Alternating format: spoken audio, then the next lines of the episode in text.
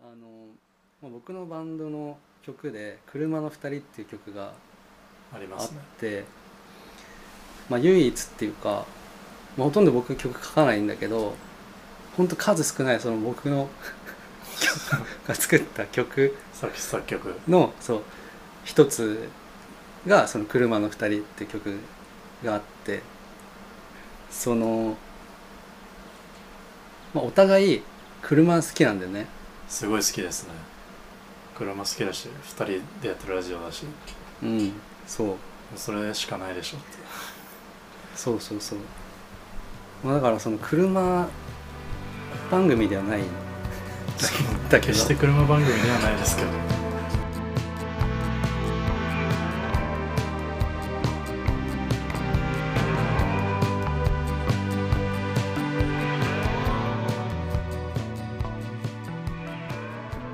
前回はい収録したのだいぶ前な気ような気がするんだけども結構前ですね記憶的にも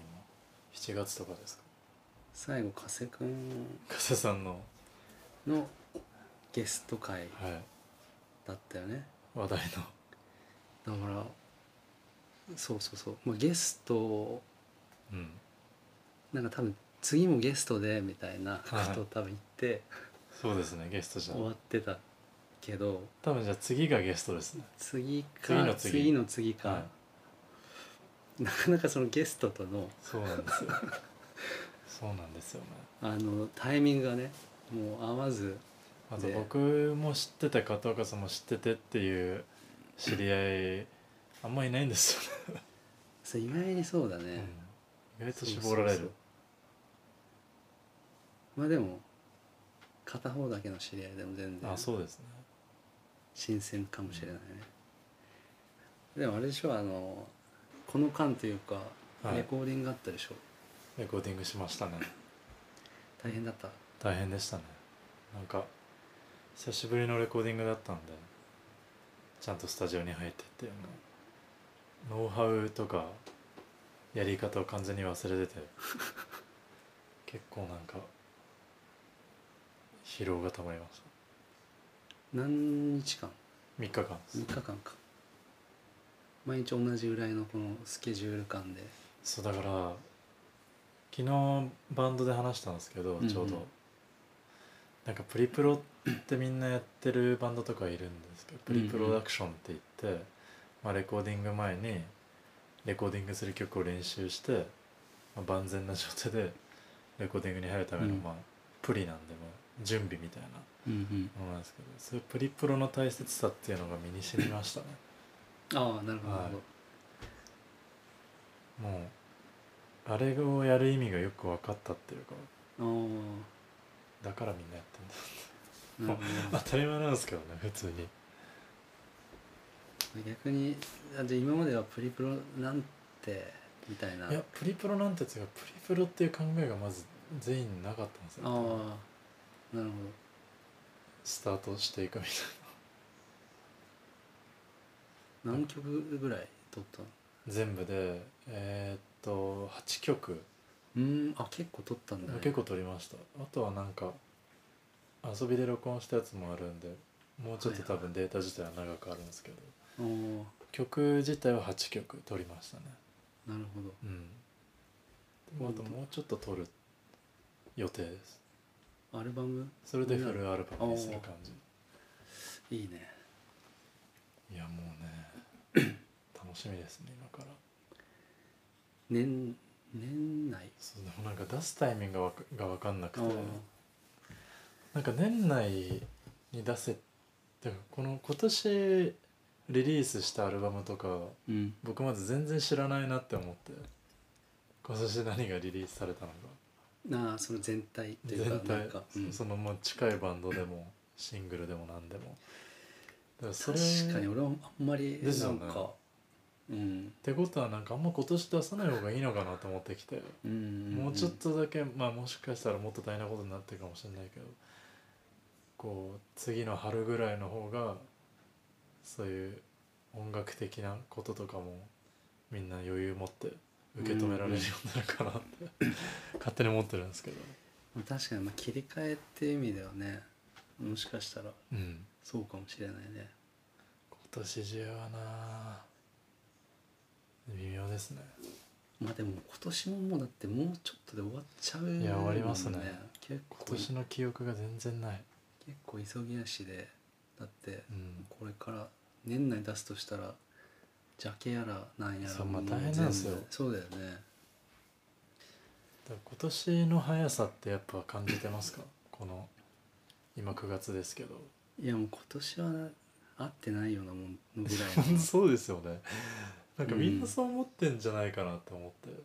いや本当そうだよね、うんこれは社会的そのなあれとしてうまあ、みんなその世界中で分断が起んこりまくってるけど、やっぱその認識だけはみんな共有できてるんじゃないか そうですね、うん、そのなんか今年なかったなみたいな、うんその2020年っていうディケード自体がなんかそうだよねでも本当にまあなんかそのタイミングもありますけど年明けた1月2月ぐらいはまだこのコロナウイルスが猛威を振るってなくて、うんうんうんまあ振るってましたけど社ま会だ的ね意識としてはそんなにこう危ういものみたいになってなくて結構あやふやだったもんね、うんなんか若い人大丈夫だとかさいや言ってましたねそんなこと、でさ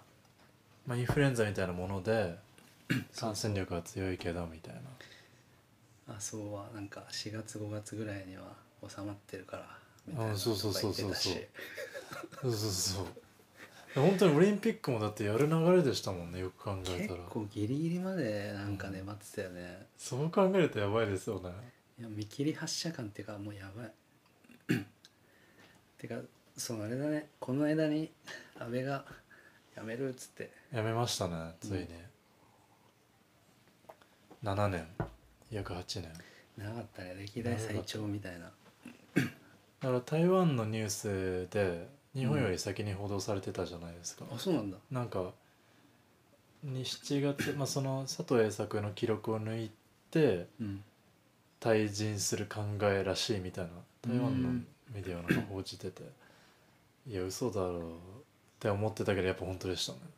ら結構びっくりしましたそれ本当だったんだっていうのは結構驚いたっちゃ驚いたけどまああれだよねなんかなんかあんま嬉しくないなっていうか そうですねんなそのなんだろうね別に辞めたからって、うん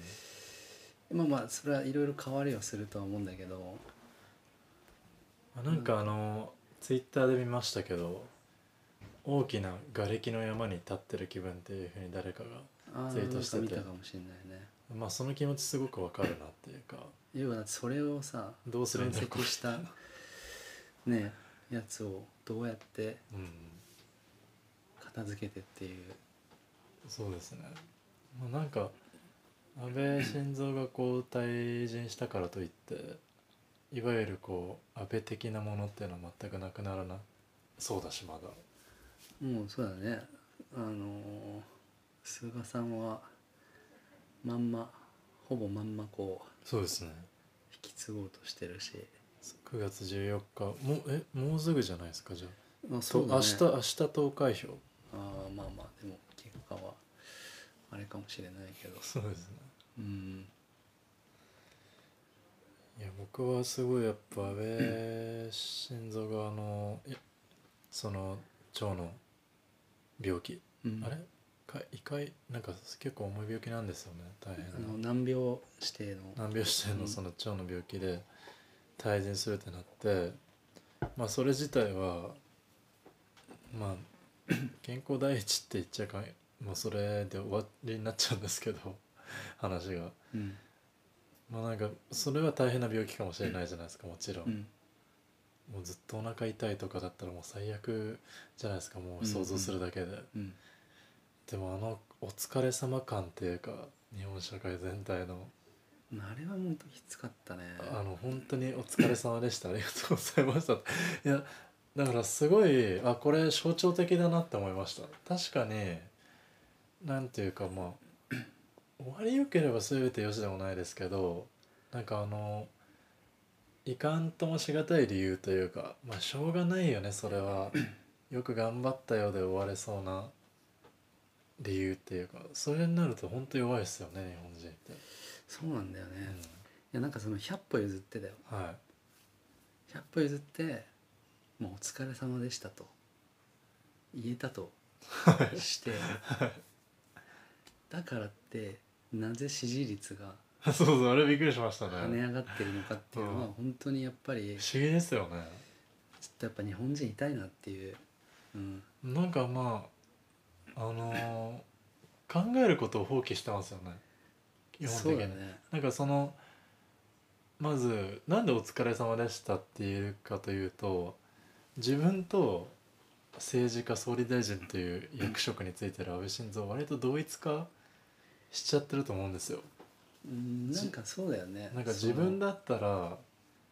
これでやめたら、まあ、無念だしきっと安倍さんも無念って思ってて「本当お疲れ様でした」っていうか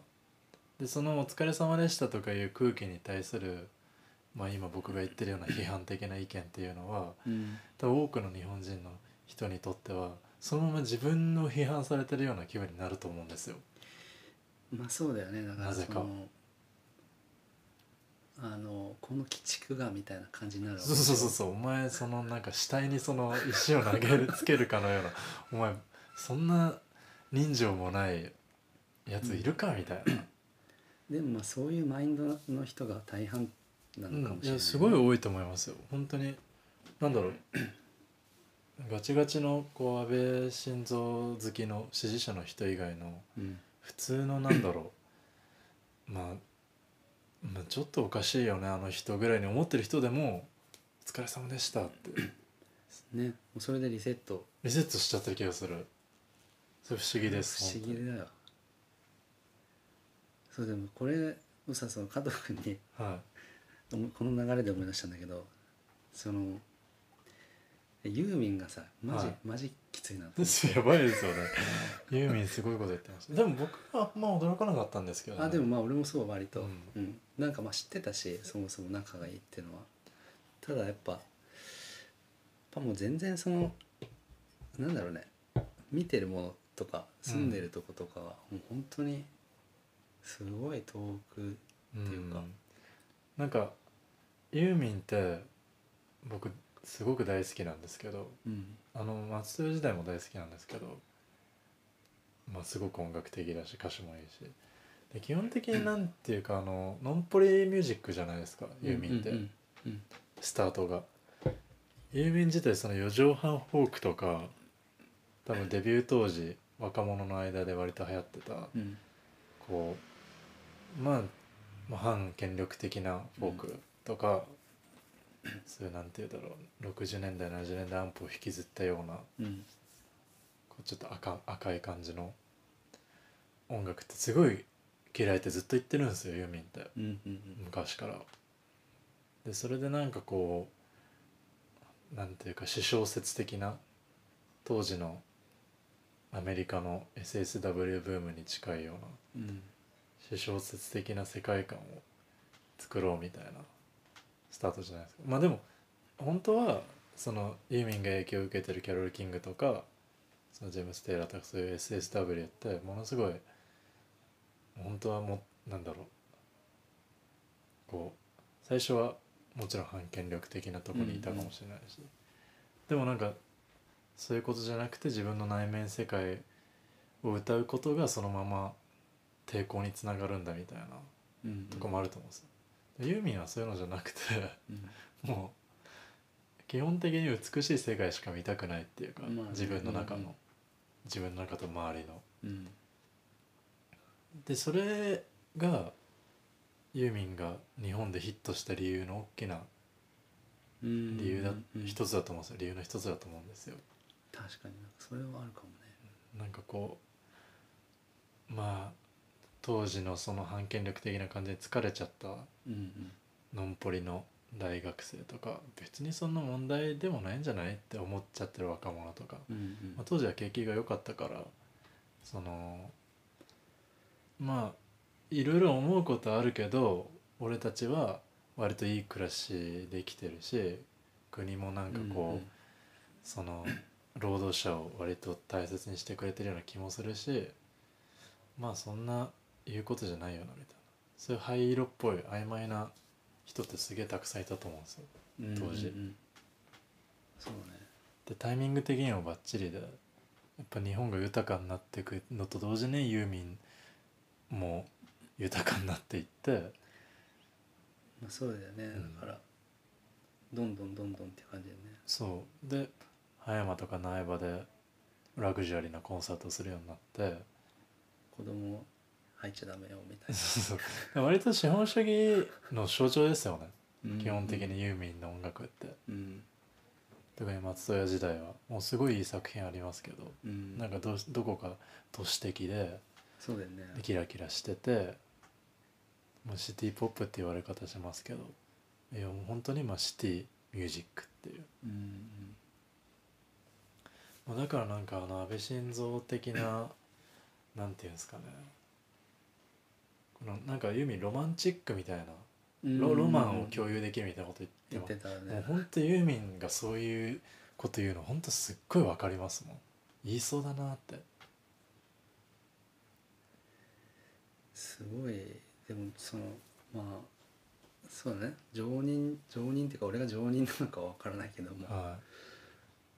なみ何が見えてるんだろうって思ったけどいまあそうですねずーっとやっぱもうまあ大金持ちですからねそうそうもなん本だよ当に、うんととにかくそこに尽きるというそうかやっぱ俺もそれは思ったううんんなんかまああのーユーミンはその根が金持ちマインドだし割と、うんだからそこう今のそういう新自由主義的な空気とかもユーミンからしたらちょっと心地いいと思うんですよ。まあねその自分がぜか絶対に損するとかそういうことは全く持ってない世界、うん、なんか勝ち続けてきた人だかうんらうんデビューから、うんその勝ったもんが正義でうんそのまあ要するに資本主義社会でいう儲けたものが上に行くっていうのはそれでいいんじゃないみたいな感何じじがゃな悪いでいすのかっねていうね、はい、情緒とかは別に置いといてみたいうんうんあれもうまあまあ俺ももちろんそのね、まあ、ユーミン好きだけど今後そういうのはなくなっていってほしいなと思うけどな、うん、まあでもどうなんだろうね、まあ、今の若いミュージシャンとかどうなんだろうねそういう感じのどうなんすかねいるのかなお疲れ様ですお疲れしたありがとうございましたって思った若いミュージシャンも多いんじゃないですかいいのかなやっぱり多いと思いますよいるうかん普通にうんその多分ユーミンが全盛期の頃のノンポリとはまた違ったノンポリっていうか、うん、まあそうだうね、ん、もう本当に何も考えてないという、そうですねあんま考えるきっかけがなくて、うん、そうかもねまあ、だからす若いミュージシャンとかでもそういうこう問題意識持ってる人大勢いると思いますけどうんなんかこうまあ表現とそういうとこは別じゃないみたいなうんうんうんそういう謎のふわっとした空気感はありますよね。うんまああるね、うん確かにそうそのユーミンの話ちょっと聞きたかったなと思ってうんまあでもこの人はこういう人だしなっていうなんか諦めとか呆れの方がでかかったですうんまあそうねうん、うんうんまあちょっと締めっぽい話だったけどはこれあの全然話変わるんだけどいはい2ヶ月ちょっと前ぐらいからはいうちに犬がそうですねつついに犬がねワンがいるんですよだから前回の収録の時はいにほんとうちに来たてだったのかなそうですねで保護犬なんですよも元か元保護犬で、はで推定3歳ぐらいいのまあ雑種テリアっぽい見た目はしてるんだけど雑種の女の子であ3歳ってどんくらいなんですかまだ子供なんですか犬的にはいやもういいいい大人よ、いい大人なんですうか、ん、荒さかなえそんなっすかうん犬ってどのくらい生きるんでしたっうーん小型犬の方がやっぱ長生きしてけへ10長生きする子も16とか17とかまで来るんじゃないかな大型犬はまあ12とかええそうなんですか大型犬の方がちょっと寿命短いんうですか、んちょっとそうえー、そうなんだうんうちのは中型犬かな12キロちょいでもなんかめちゃくちゃ長生きしてる柴犬とかいませんかなんか20年くいるよねたまらにい時ね々テレビとか出てくるうんいやそうなのよあのずっと犬飼いたかったんだけどうんで、まあ、飼うならやっぱ保護犬を迎えよあーうとそう思でっすねてそれが一番ですね本当にいてで,、まあまあ俺は去年のあでも1年前ぐらいか1年前ぐらいにまあ犬を飼ってもいい今この収録してるこの家はいに越してきてはいそっからも結構長いことその里親募集のはいホームページ眺めてたんだけどでも割となんかねやっぱいろいろ俺もその鹿児島とか宮崎に仕事で帰ったりしてて、は帰るようになって逆にちょっと犬飼うの難しいかなっていうような時期があっていはいはいでコロナがやってきてはいはい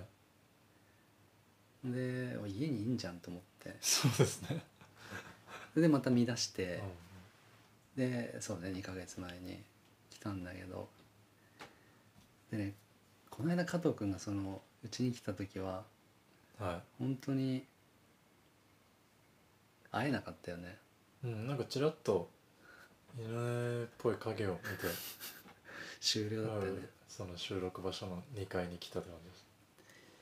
っていうのもすごいもう何超絶ビビリ犬というかは臆病な子で、ね、半年ぐらいいはあのー茨城のいはい保健所にずっといてそうなんですでその後その預かりボランティアのとこに1ヶ月ぐらいいたのかなああでその預かりボランティアのにいる時にはなんていうの面会じゃないけどこう見に行ってうちの妻と2人でいはい私はもう最初2回行ったんだけどさもう最初もう超ブルブル震えてんの何も知らないのに、ええかわいそうだな触ろうとするもんならもうさらにビクってなって俺の知ってる犬じゃないなと思ってそうですねなんでやっぱなんかされちゃってたんですかねなんかそれが全くね分かんないんだよねだからその保健所の前にどういう生活を送ってたかっていうのが全く分かんなくてなんか野犬だとしたらよく2年半もそうですよね推定だけど生きてこれたなっていうのもあるし、あとある程度凶暴性ないと無理ですよね野う犬、ん、ただその人間を全然知らない感じというかねああっーてやっぱ人間が怖いみたいなだから特に多分虐待とかされてたとかそういう感じではないんだけどないっぽいんだけど人間がもうほんと怖いみたいな感じでこれでもうだから最初ははい最初っていうかもう俺らにも全然慣れないからさ、うんうんそっとしといてでその時にね収録だったから会えなかったんだけど今日はちょっと、うん、今ずいぶん慣れてきたんじゃないですかびっくりしましたもん日はちょっとコンタクトを図れたね、うん、手からご飯もあげられたしおでこを撫でるそんこともな出られましたていうかそう考える とすごい進歩ですねそうねやっぱ割さと落ち着いてたようにも見えるしい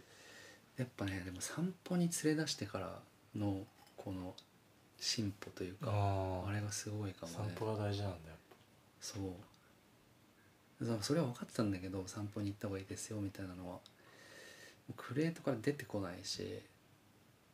で首輪にリードつけても絶対に動こうとしないし、へで持ち上げていこうとしようもんならさ心拍数がやばいのもうパクパクパクそう心臓破裂するんじゃないかぐらいの心拍数でああダメだかわダいメそうだだなって思ってたんだけどでもこれはでも、うん、早いうちにやっぱり慣れさせた方がこうんの子のためだと思って、意を決して散歩してでもそしたらうまいことでも割とやっぱ最初はもうめちゃめちゃ挙動ってたけど散歩中あー、うん、やっぱ次第に慣れていってちょっとずつこう尻尾が散歩中わかりましたようになってやっぱ外好きなんだなと思って、散歩ってそんな好きなんですね、うんうんまあ、連れていかなきゃダメって言いますもんね散歩はそう夜ですかだね、うん、朝と夜あ行ってるんですか、ん偉いですねすごいもう一度も欠か さずえでも超健康的な欠さかすことなく生活になってて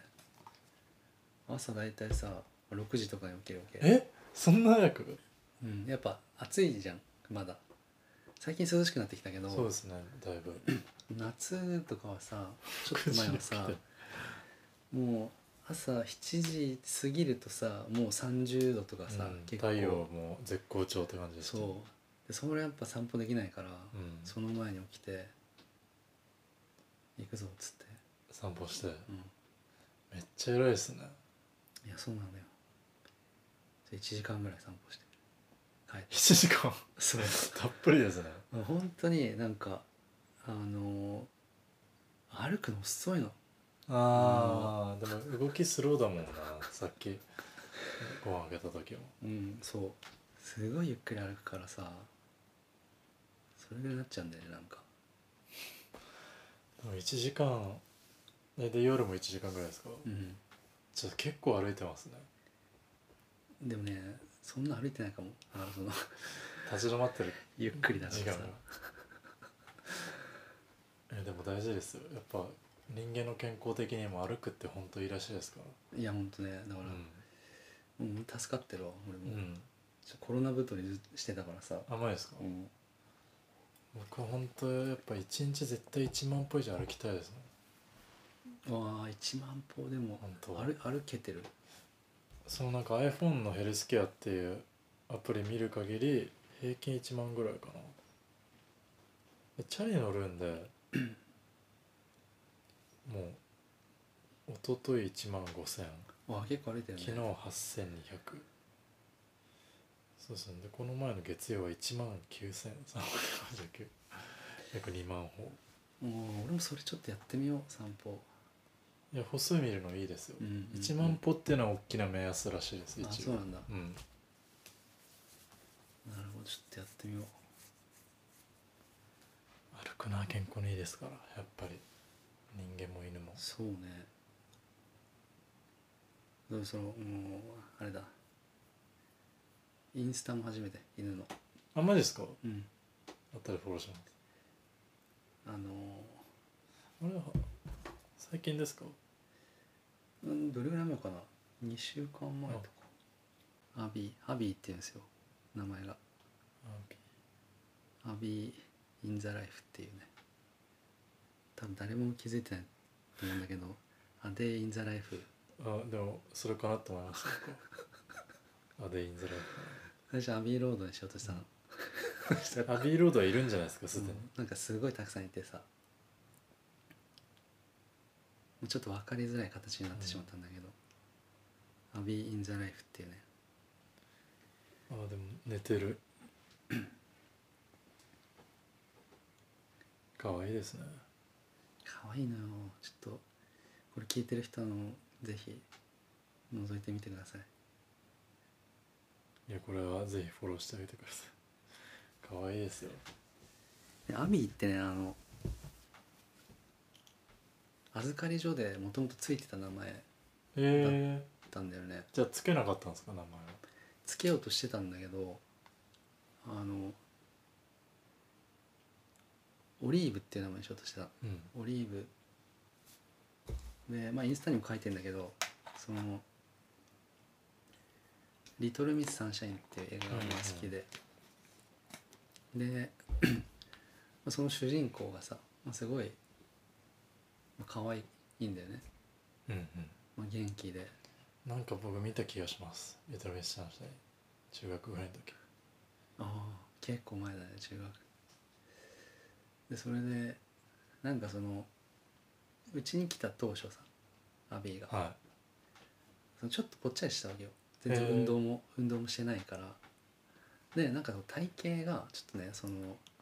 リトルミスサンシャインのオリーブ にちょっと似てたのちょっとお腹がぽっこり出ててそれでオリーブにしようっつってで妻と決めたんだけどでも俺は本当はオキーフにしたかったのいおキーフそうオキーフって名前がいいっつってでジョージア・オキーフっていうあの好き好きな画家がいるんだけどあいいですねでそれそれでオキーフって名前がいいなと思ったんだけど、はいそのうちの妻がその「ジョージア・オキーフって誰?」って感じになっては「いいや知らないから嫌だ」ってまあね名前はね意外と大事ですからねでも結局ハッピーに落ち着いたんですかいやそうなのよっていうのも本当にクレートに引きこもりっぱなしでもうどうしていいか分かんないみたいな感じになっちゃってさ最初もはうお手上げみたいな感じになっちゃってそのなんだ預かりボランティアに会いに行ってからははいはいアビーって呼んでたからさうちに来るまではい阿部ちゃんそうだからオリーブって決まってもおアビーって言っちゃった りオリーブって言ったりアビーって言ったりしてて2人で「あアビーって言っちゃった」っつってでそのアビーっていう言葉にだけやっぱ反応したんだよねああそうすごいですね犬ってわかるんですね、だからもうアビーにするかっうんつって、それはアビがいいかもしでれアビーっていう名前気に入ってたんだよねでももともとないアビっていい名前ですねそうそう、んいい名前だなと思っててアビいやう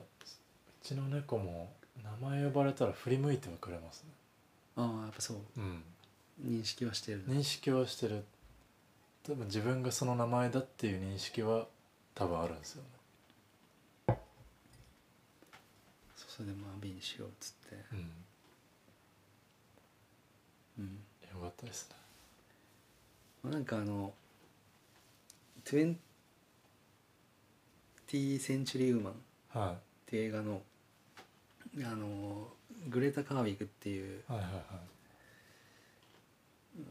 いまあ、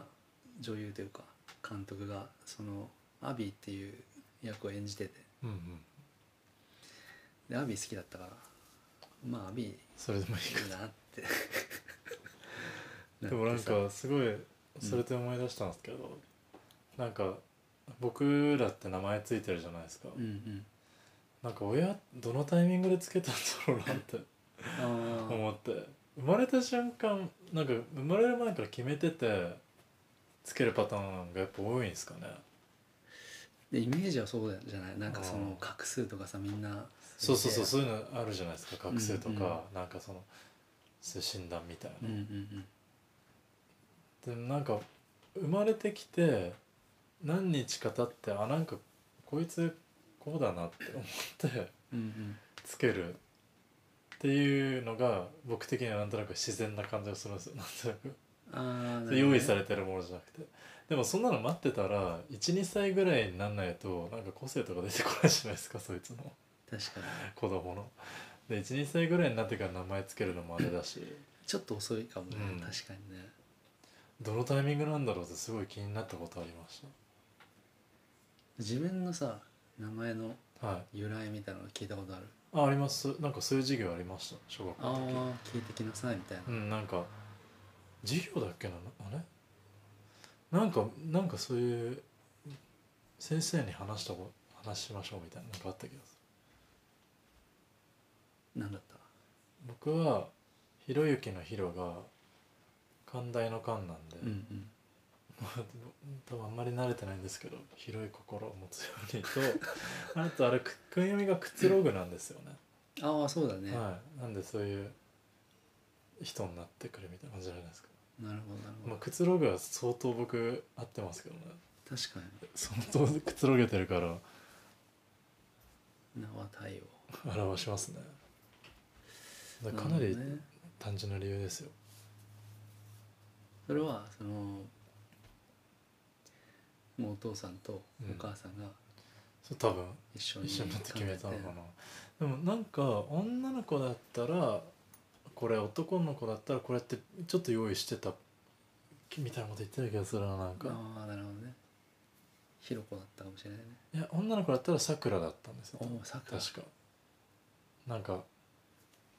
3月28なんで僕誕生日うん大体3月28に桜咲くんですよああなるなんほかどなるほどでなんか病院から桜よく見えたからあれそうあれなんだっけでも確か桜桜とひろゆきで迷ったんだけどなんか僕桜だった可能性もあるっていやでもさ全然さいいよね別にそうそうそうさくらでも加藤さくらでそもうさ男の子で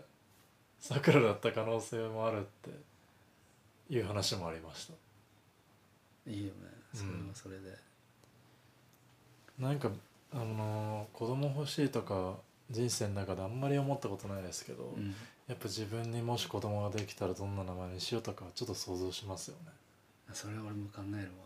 考え ますめっちゃ考える前も話したけど名前考えるの好きでさそうあそうこの話しそうましそたうねなんしかたそうでもさ俺の絵はさ俺の本名はそんな知らない人が多いと思うんだけど、はまあ、岡田岡ってペンネームで本名片岡哲也っい、はい、て言うんだけどその哲也の由来わかんないんだよねあわかんないですかへわかんないの、えまあ、っていうのもそのうちは母子家庭ででうちの父父が徹也ってつけたんだけどはあの僕がもう生まれてすぐだね本当に半年とかであの船の事故で亡くなっちゃってい は仕事でねんで母親に聞いても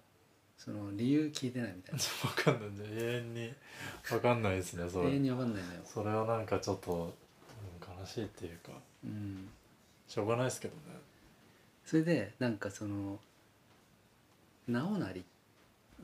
だった可能性があるっていうことは分かってて、へえ直成って直成か哲也かあ直成って何なのってなったらしくてうちの母親的に、はそのとやかく言わないからいうん直成だけはややめてくれってやっぱちょっと保守的な感じですねちょっと直なりちょっと前衛ですもんね若干うんちょっとね逆に保守っぽいけどね分あかんないまあけでどもさ確かにその江戸ガチの保守っぽ江いですね戸幕府みたいな。尊王攘夷みたいなでそれでそのこれここもう憶測なんだけどはい直成ってなんだよって思ってたわけずっうんと、うん直成じゃなくてよかったなと思ってんだけどあのまあうちの実家にね、うんはいそのまあ父親が読んでた本がたくさんだけど、まあ、うちの父親はサーフィンとか、まあ、釣りとか、まあ、そういうまあ車とか、ね、バイクとかはいまあ好きで、まあ、そういう本がたくさんだけど、うんうんそこの書棚にこうん混じってあのなんだっけな司馬遼太郎のなんだっけ龍馬の龍馬がよくですかかがははい入っててああ好きなんだそうそうそうでまあ他にもいろいろあるんだけどは司馬遼太郎の本が。でなんかの機会にいはあれこんななんだと思ってなんかその坂本龍馬をなんなんかまた別の機会で調べたことがあって、でそしたらなんかその坂本龍馬何だったかなまあちょっとこれはおのおの調べてもらってもら もらったらいいと思うんだけど直成っていう名前だったのいあ坂本龍馬はそう本そう当そはうそうはいそうこれだとあ思っーてそういうパターンありますよねれだと思ってさあーじゃあなんか漢字とかに意味を込めたっていうよりは歴史上のなんか偉大な、まあそうなんじゃないやっぱ坂本龍馬好きだったうんん人物が取っただかなとと思ってそれはちょっとした発見だったけど、まあ、でも俺別に坂本龍馬好きじゃないからうん僕もそんな好きじゃないのうんまあまあ良かったなどちらにせよ、でこっからまたさらに憶測なんだけどはいそのもう時代わかんないんだけど、はいその80年代俺86年生まれだからさはその武田鉄矢ねいはい龍馬好きでしょあ これも永遠の謎なんだあけそどれだとちょっとなーって感じですよねでしょ漢字違いますよね感じは違うんだけど、そこをちょっと変えてきたのかなっていうわからないんだけどうん演じてたもんねだってねなんかてかなんか武田鉄矢の坂本龍馬推しみたいななんか異常ですよねいまだうんに以上キモうん、キモいって言っていいかわかんないけまあ でもあいつはそのなんつうんだろう最悪男性像みたいなののなんつううんの詰め合わせセットみたいな感じですからね どゴンゲだよね肝おじさんうん代表みたいなうんうんほんとそうだよね金八先生とか見てました世代でしたあのー、あれだよね上戸彩とか多分そのぐらいの時ですかね僕小学校だったと思うんですけなんか結構見てる人いたよね、うん俺は一回も見なかったけどど僕も一回も見てないですただ別にその武田鉄矢が はいその時から嫌いとかそういうわけではなく普通に見てなかった、ああうん、僕は金八先生が小学校の時本当嫌いでしたあ本当。なんか欺瞞だって思ってましああいいねあでもそのまあこれもまたちょっと語弊があるんだけれどもその今は昔ほどじゃないんだけどさ たはなんかよくもまあその教師になろうって思うなっていうい、うんあれがあったね金八先生に対してですかいやいやみんな全みん員な ななんでそのうんうーんまあ全然そのひんうーんどうやったら自分がはい人にものを教えられると思って先生になりたいと思ったんだろうって、うっんていうのは思ってたけどまあもちろんそれは一つの視点というかはいでしか見てないから、はいはいはいまあ、もっとさいろいろねなりたいっていう理由はさたくさんあるんだけどさ、はだから自分だったら無理だなっていうのがあってやっぱり、いうんうんうん人になんかこう教えるまあもちろんその国語を教えるとか数学を教えるとか、うんまあそれだったらまあ100歩譲ってできるかもしれないけどそれ以上の何かうんうんそうですねでも僕高校ぐらいの時は教師になろうかなって思ってあました本当うん何の教師わかんないです でもまあ得意科目文系だったんでああはいはい文系かなみたいうんでまあじゃあ別に中学高校とかはもうまでは考えなあでも高校の先生になりたかったっすやっぱりあ小中学生は無理だって思ってーなるほどねでなんか大学入って塾講のバイトと家庭教師のバイトしてたんですけどあそうなんだそう同時に2つやってたんですけどいやこれはもういいやってなりましたね無理だ僕にはってあーでももう割と教えることはうんそんなに苦ではなかったって、これで得意でしたね俺多分勉強してるのとかはうん得意そうんう、うん勉強してるのは多分塾とかだと相当うまかったと思いあますー確かになんかそんな感じする ね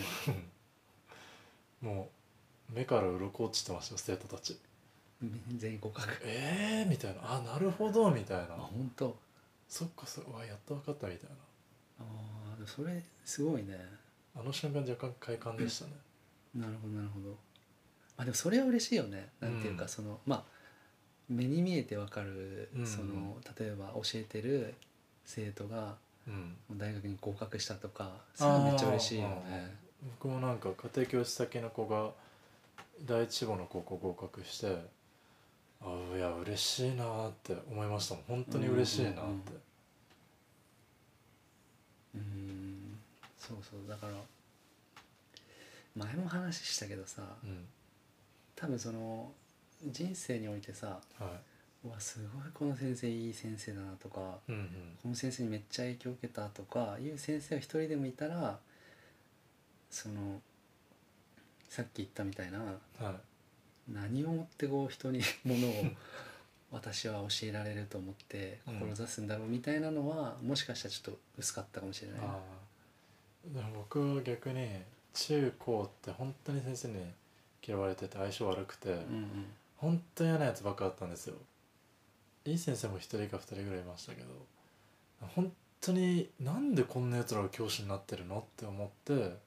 も僕がならないといけないかもしれないってそう逆ほん 本当に本当に思ってたんですよ高校の時は、逆のね、うん、僕がなんないとてか教育ってすごく大事だって思って、まあそうだよね、うんそうだよこれまずいこんなやつばっかのがまずいなって思って、使命感がうん、ちょっと志してましたなるほどそっかそのパターンもあるのかでなんか若い先生と一回喧嘩になった時にうん多分今の僕ぐらいの年なんですけどその先生うん英語の先生ででなんか「お前なんかやりたいことあんのか将来」とか言われて「あ先生になりたいです」みたいな「いやお前絶対なれねえよそんなんじゃ」みたいなうんでお前みたいな人間は絶対なれない みたいなでも先生みたいなどうしようもない人間が慣れてるんだから僕もなりますよ言った言っねたんですよでそれで「お前ふざけんな」みたいになるじゃないですか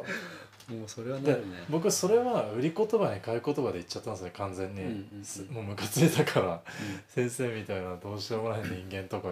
言っちゃったんですよ完全うに口をついて、うんうんでもその時気づいたんですよねあ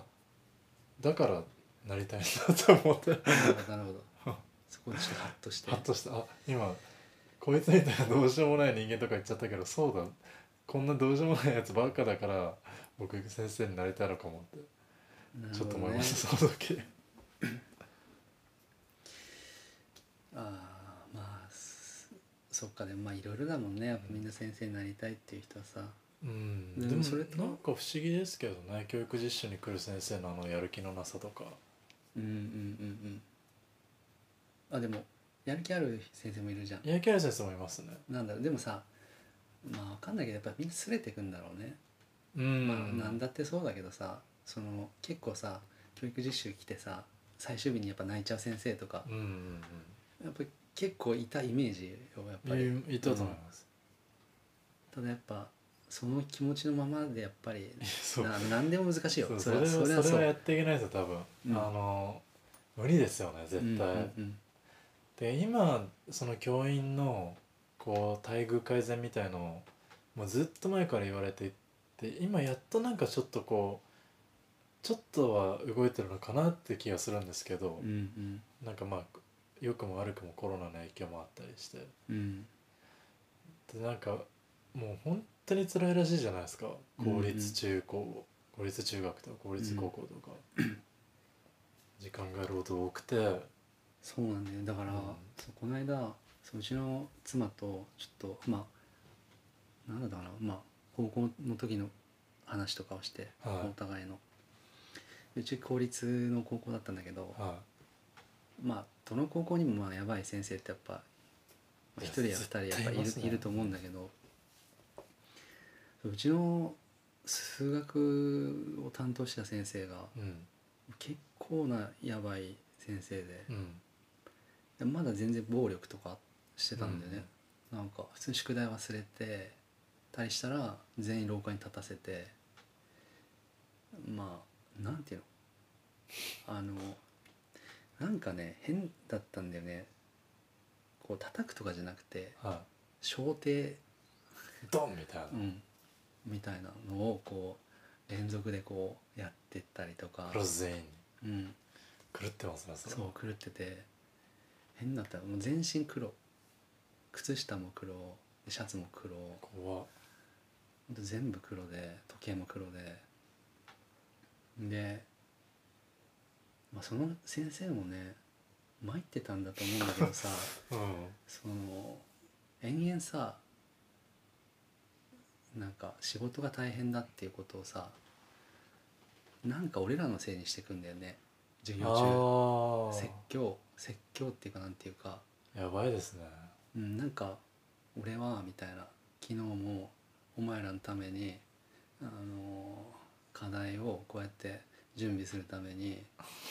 徹夜してみたいなああレジュメ作ってみたいなそう知らねえよって感じですそうそれは俺らのせいじゃないでしょってその、うんまあその先生もきつかったんだろうけどまあねその仕事の労働環境に問題がありっていうことで、で生徒のせいにしたら終わりですよねそうなんだよそれでなんかまあ奥さんが奥さんと子供がいて、うんまあ、いくつぐらいだったかな40ちょい40代とかの先生だったのかなでなんか奥さんが病弱でうん結構まあ入院とかしてて、で、まあ、自分で子供の面倒見てると、うんでそんなお前らにその徹夜してレジュメ作ってなおかつ俺は子供の面倒を見てるんだぞみたいなお前らそれなのに宿題やってこないああなんか病んでますねその人だいぶやばいでしょ、うんでなんか俺はこんな大変なのに、うん子供にご飯もちゃんと作ってたなとか言ってさ うんほんとやばいでしょでシーンってしてるわけはいで何も言えないでしょ生徒はうん、で、うん、別にギャグとかでも何でもないんだけどそのご飯を作った上にだなとか言っては昨日はさらに俺はパンナコッタまでい、うん作ったんだえー笑っちゃうよそれは生徒、 なんかさ授業中行ってくるわけいやみんな笑いこらえてるうわん、いけやよ緊張と緩和ですよねそれはそうなのよ、うんもう本当にもうスレスレみんな、うなんだけどさ一人本当にまあちょっと不思議な女の子女の子がいて、はうん、なんかその子が一番前の席に座ってたんだけどさいは普通にその子だけ笑っちゃって い、いいですねでもその子そうでも元気かなそうだからその子は何してんだろうなってこの間思ったんだけどでもさその子がさやっぱ餌食になっちゃうわけよ「おいお前」みたいな笑わないみたい「なお前笑っただろ」みたいなえー、そんなのダメなんですか笑っちゃう笑っていいよねおも今思うとさ本当にすげえ面白いじゃないですかそすんなごいの面白いでしょで廊下立たせててさなんかまた暴力振るうわけいやだから俺もさおかしい俺もち普通にチクればよかったなと思って、だうん誰一人としてなんかそのチクる人いなかったんだよねっていうか、うんでもそんなことずっと続けてる先生だから知ってたと思うんだよ周りの先生も、うんそうですよね絶対知ってるでしょただ何にも、ことを荒立てたくない、うんそれが一番でかいです本当ひどかったねなんか最終的にその先生ははいあの、まあ、数学の授業じゃなくてパソコンの授業のなんかまあなんだろうねこうか監修じゃないけど、うんまあ、面倒見てる時にその、まあ、女子生徒がなんか、まあ、2人してなんかエロサイトをこうふざけてうん見てたんだってでキャッキャキャッキャ言っててうんで、まあ、その先生がさこう後ろ通ったでやべってなってその女子生徒でも通り過ぎたからあよかった危ないみたいなバレてないでその次の瞬間回し蹴りされたらしくてええすごいですねでそれであもうアウト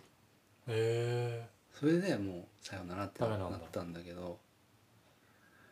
結構やばかったねやばいですねもうほんといろいろエピソードなんだけどさ精神病んでたよねもう今考えると、え僕はもうずっと本当に小学校6年間中高6年間計12年間ずっと怒られてきました先生にでも俺怒られたくないで怒られまんせんでしたあんまりおとなしかったからねああうん僕多分すげえうるさい小学生だったんだよあ本当、本当におとなしかったからうんなんかほんあの中小3小4の時の担任の先生にも本当に嫌われてて多分うんそいつあの授業中に金八先生を強制的に見せてくる先生だったんですけど嫌だね嫌ですよね、うんでも小学生小3小4からしたらなんか授業でドラマ見させてくれるなんてちょっとこう、まあまあワクワクなわ確けかなんですよ、うん他の子確かかにらしたら。にうんで僕家でドラマ見たことなかったしなんか親も「金八先生嫌い」とかなんか聞いてて見る気も起きなくてでもほんとそういうことをたくさんする人なんですよそういうことっていうのは小3小4が喜ぶことをたくさんしてくるんですようんなんかおやつとか行ってちょっと、うんちょっとしたお土うん産はいはいはい配ったりななるんほどか特別な人がでなんかあの自由なす授業何やってもいいみたいな授業はこうグラウンド取っといてくれて遊んでいいよとか、だからほんとすごい人気の先生だったんですけど、うんうんもう僕だけは本当にハマってなかったですね 本当嫌いだったなんか逆にねそそれで人格が形成されていったというそうパでーすソナリティがめっちゃその人に怒鳴られること多かったんですよ、あ本当僕あの前多分話したかもな、まあ、これいろんな人に話してるからあれなんですけどなんか給食を屋上で食べようってなってうん屋上貸し切ったからみたいな、でなんかその日秋晴れだったけどちょっと寒い日で、うん僕なんかみんなで食べたりするの嫌だなって思って普通にその屋上でうん僕一人で教室で食べたんですよ一人で食べますってでそれで別にいじめられてるとかじゃないですけど、うん全ただ一人で食べたかっただけですその日は、でなんか普通に給食の時間終わって昼休み挟んで午後の授業一発目体育でうんで体育での授業で体育館行った時に体育館のど真ん中に呼び出されてその先生に、めっうんちゃくちゃ怒鳴られたんですようんうんへえ本当になんか生徒たちがパッてみんな振り向くぐらいの感じでもう本当に一番の大声出してるんだろうなこの先生みたいなうわーみたいなずっと怒鳴られて放課後せ放課後母親呼ばれて親呼ばれてもうそれそこまで面談みたいになってで面談の題材もよくわかんないじゃないですか みんなで教室食べなみんなで給食食べなかったみたいなでうわこの人本当にダメだってその時気づきましたねまあでもさ割とさうんその怒鳴るか怒鳴ら怒鳴らないかはあれとしてさ、割とさその学校教育日本の学校教育としてはさ全然間違ってない方向っていうか、うん、うん、その要は規律に従わせるっていうことがさそうそうそうあのだからみんなから好かれてましたけど、で先生もこう多分生徒に特に女子生徒とかにすごい愛を与えてた感じなんですけど、うううん規律に従うから愛を与えてたんですよね完全に、うん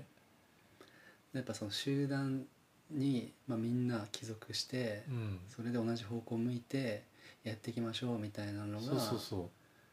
うそこにやっぱりでそぐわない子はそうアウトなんですななんだこの野郎ってな,、うんなるいやでどうなんだろう今はちょっとずつ変わってきてるのかなそれはまあちょっとずつ変わってきてるんじゃないですかもうなんつうんだろうす世間もそういううんのどうなのっていう目線が強いしそうだよねでも多分まだ変わんないですよまあそんなそうに、だそうだよねあの僕の年の世代とかは普通に帰属してた世代ですもん完そう全なんに、だよねだからねもうちょっと後から後の世代が大人になった頃じゃないとうん何も変わんないですよ絶対、そうね、いやもうちょっとなんかあれだね学校の話だったね武田鉄矢に始まり、うんうんでも武田鉄矢とリンクしてますよその先生って、うんうんうん金八先生が一番尊敬してるみたいなこと言ってましたねうんきついね僕宗教師確定じゃないですかそんなの、本当だそうだよねうん、うんあれ結構喋ったね喋りましたねじゃあちょっとまあ次がゲストなのかこのそのまた次がゲストなのかちょっとねわかんないんだけども、まあ、決まったら、はいまあインスタかなインスタとかでちょっと告知します誰が来ることやらそうねなのでじゃあまあまたじゃあ次回はいじゃあ今日もありがとうございましたありがとうございましたはい